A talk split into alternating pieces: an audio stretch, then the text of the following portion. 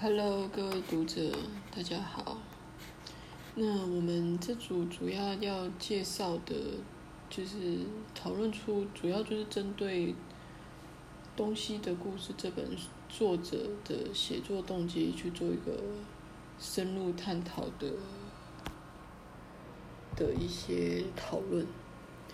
那我们首先先介绍到，就是可能作者他的。写作目的这本书的写作目的，就是主要指的就是，当产品从开发到结束，那从一开始最基本的生产原料从何而来，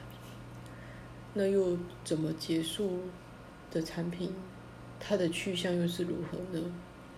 那因为当人类为了开发而开发，然后去不断的开发地球上的资源，那目前人类。统计出已经砍伐超过约三分之一的地球资源，那这些地球资源并非就是源源不绝，但有大家有没有想过，如果没了这些资源，那人类该怎么办呢？或是当你在开发一些新产品，你可能需要这些原料的时候，那如果已经没有了，该怎么办呢？那人类是不是应该要好好的去保护环境呢？在东西的故事这本书的作者，他四处去旅游，那为的就是主要就是追踪他这些原料来源的去处，然后并且最后就是以一个 comment 去说，就是主要就是针对整个系统是支离破碎，这是主要这本作者去下的 comment。那又谈到为什么会？废弃物会有毒呢？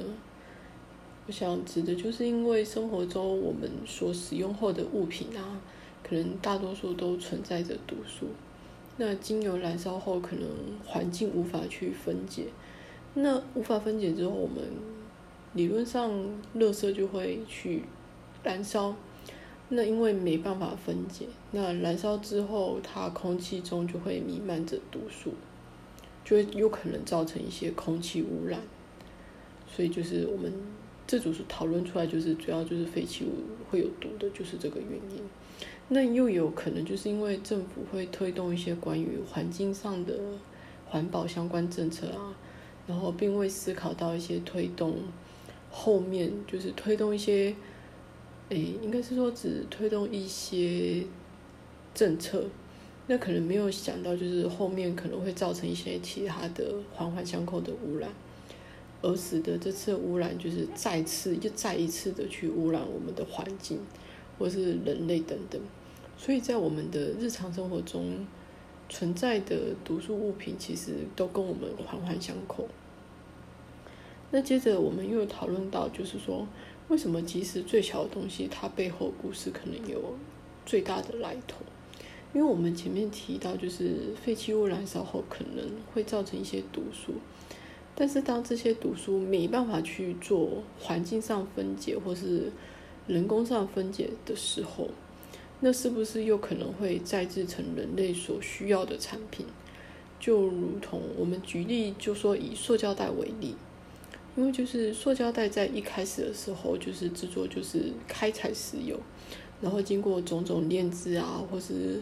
锅炉啊，或是其他一些就是比较化学上的炼制法，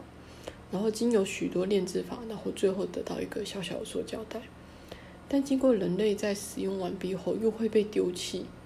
那丢弃之后，那是不是又在变成垃圾？然后垃圾又在可能在燃烧，或者在分解之类的？我想这。这指的一个小小塑胶袋，就是主要就是重复的过程，所以就是我们呼应题目，就是说最小的东西也会有大大的来头。那我们这组主要就是以这三个题目去做一些深入的探讨。那也很谢谢各位读者听完我听完我们这一组的探讨，谢谢。